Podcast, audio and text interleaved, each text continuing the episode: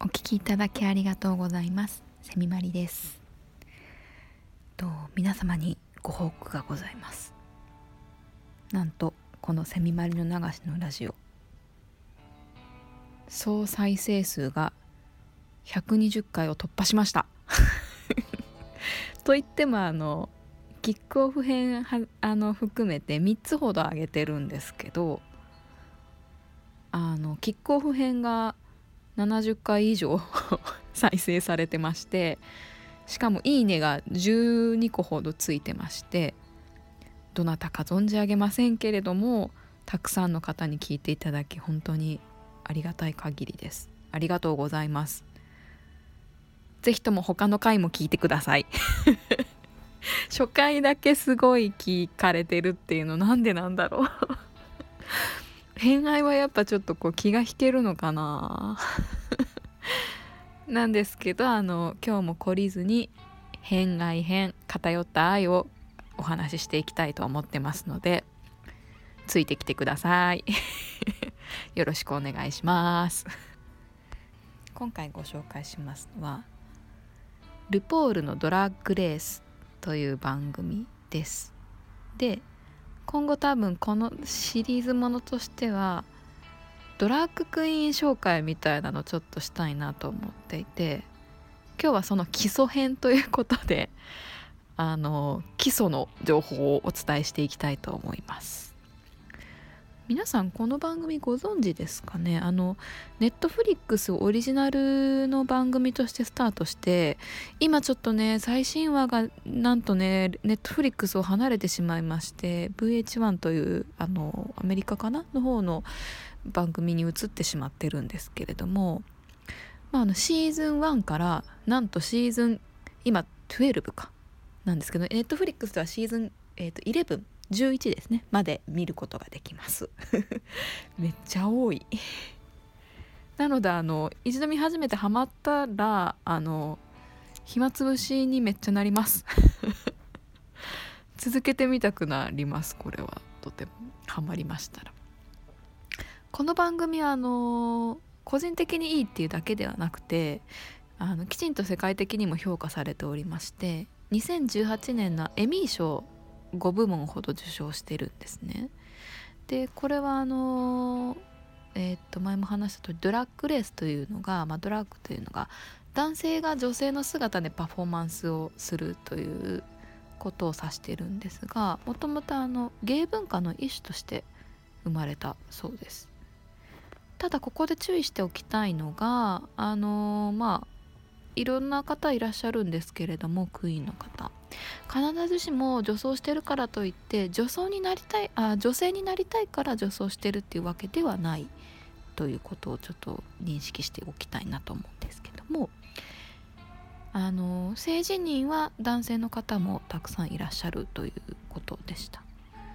なのであの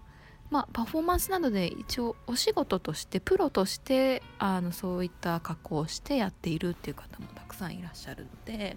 まあいろんな方がいて人それぞれということですね。はいでまああのそういういわゆるえっ、ー、とえーと、LGBTQ といいますかそういった分野でのエミー賞あのそういった番組がエミー賞を取るということは非常にあの珍しいといいますか今まであんまり例がなかったようであのとてもそういった分野の方々を勇気づけたということで一時期すごくニュースになっていましたね。はい、このドラッグレースというのを主催しているのがホストのルポールというルポール様ですね。この方がねもうねすごいんですよ。語彙力ないから 説明できないんですけれどもあの今現代現在の年齢がなんと59歳なんですねこの方。びっくりしちゃった。あの見えないですもう、うん、であの身長なんと193センチもあるんです。であの黒人のスラーっとしたあの方なんですけれどももともとこの方のアトランタでバーダンサーをされてた方らしくてそこからあの自分のそのパフォーマンス能力というのを磨いていきましてモデル歌手タレントとしてどんどんどんどん活躍していきその活躍ぶりが噂に乗ってこうマックっていうあの化粧品のマックのビパグラムガールという初のイメージガールとして大抜擢されたというのがこの方の転機ですね。あの要はあの宣伝広告塔みたいな感じであの起用されたんですけどももともとマックはそういったもので特定のモデルさんを起用してこうイメージがつくのを嫌っていたんですがあまりにもこのルポールさんという方があのドラッグクイーンになった姿がボーダレスでそれを飛び越えた魅力を持っているということでその化粧品のイメージにぴったりだということで採用されたというストーリーを持っているそうです。でまあある程度そういったところでこのルポールさんが、えっと、活躍してあのある程度の年齢いた時にじゃ今度は自分があの導く側だと指導する側に立つ頃だということであのこのドラッグレースというものを始めたんですね。自分の次の世代の、えーと、ナンバーワンクイーンを決めようということで、えーと、コンペティション的な、えーと、リアリティショーを始めたというのがこのルポールのドラッグレースの始まりですね。要はあの何人かあの、えー、とクイーンたちを呼び出していろんなジャンルのこう毎回課題を出してそれであの毎週1人ずつ脱落していき上位何名かになってさらに激しい戦いをし1位を決めるという番組なんですけどもそういったあの切磋琢磨といいますか、えっと、戦いの中で若い才能をどんどん見つけていき磨き出しということをこの番組でしてるんですよ。素晴らしいなあと。いや自分自分がそんななんかこう導く側に立つのみたいなのって思いま思うのかな？私が思ってないだけで皆さん思ってるかな？でもそれを番組にしてこうエンターテインメント的にして皆さんにお届けしようみたいなところが憎いなと思いまして。このすごいところがこの番組のすごいところがその才能を見つけ出すっていうところもあるんですがもう一つは私たちみ私みたいなあのあの何て言うんですかね一般の人々にとってこうあまり馴染みのないドラッグクイーンというものを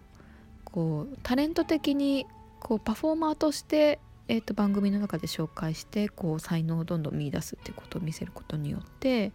それまで「えドラッグクイーンって何?」っていうような人たちがいっぱいいた世の中をでクイーンブームを起こすわけです。でそれでそのドラッドラッグっていうものをアングラなジャンルからもう文化一つのカルチャーとしてこう引き上げて光を当てたっていうのが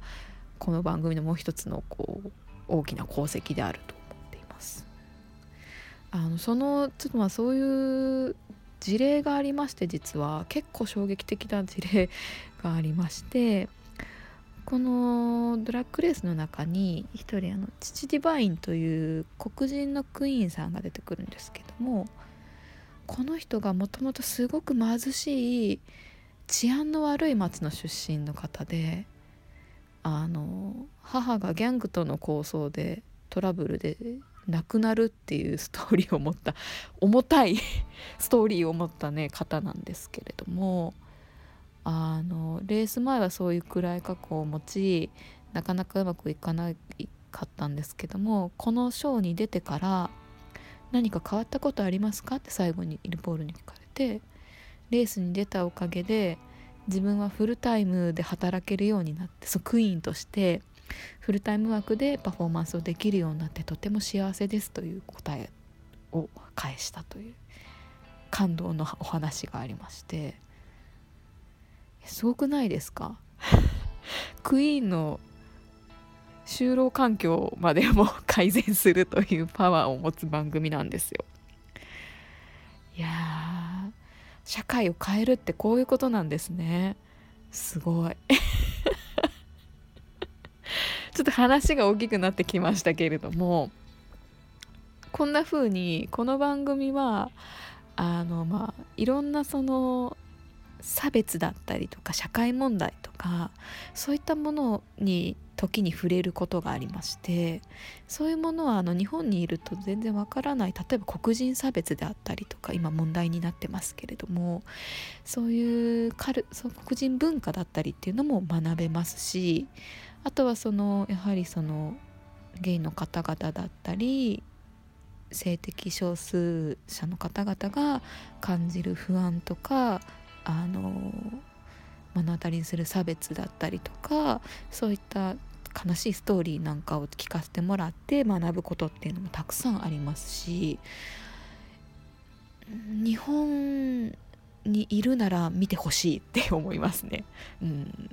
学んでみるとあそうなんだっていうことがたくさんあるので、はい、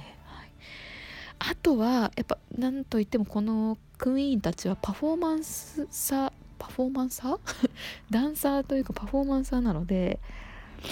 毎回こうダンスだったり演劇だったりをするんですけれどもやはり皆さん一芸に秀でていまして歌が上手い人もいればあのグラマラスなボディをお持ちのぽっちゃりさんだったりするクイーンもあのすごいそこまで足上がるのみたいなダンスを披露してみたりとかあのみんなね身体能力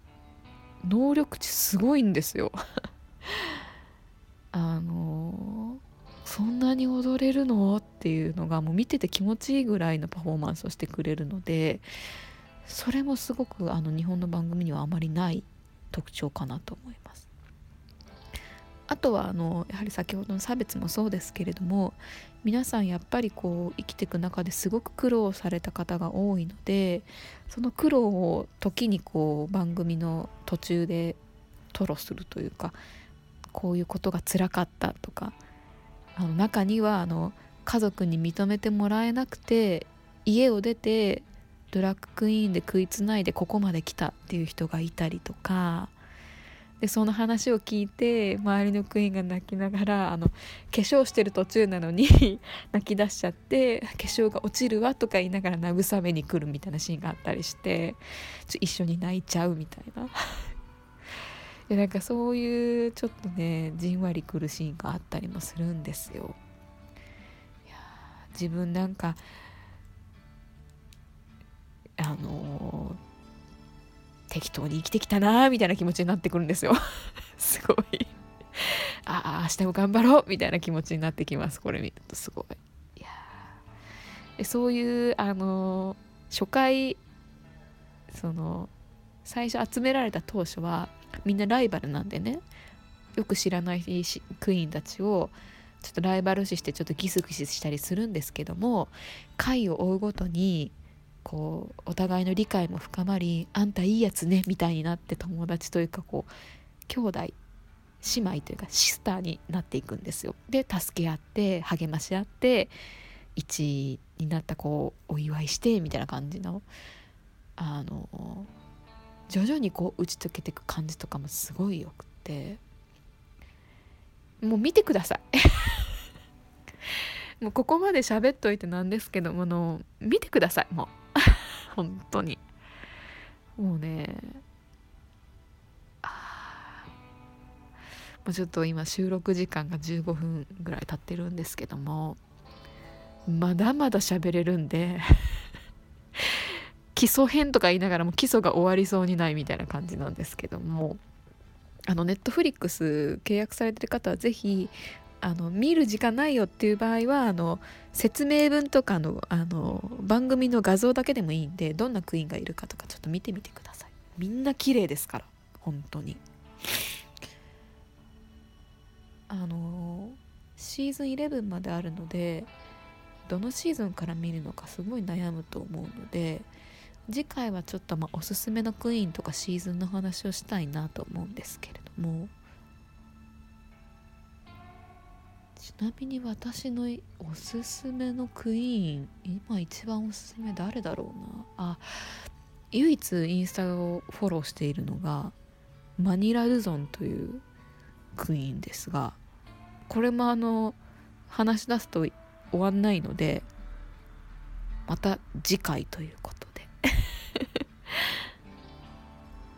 ちょっとマニアックすぎたかな？どうかな？またあのよければスタンド FM のアプリの中にありますレターという機能で感想等もお聞かせいただけますととても励みになります。ではでは今日はこの辺で。失礼いたします。最後までお聴きいただきありがとうございました。セミマリの流しのラジオ。この番組はリスナーの皆様の愛と私セミマリの好奇心をお供にお送りしました。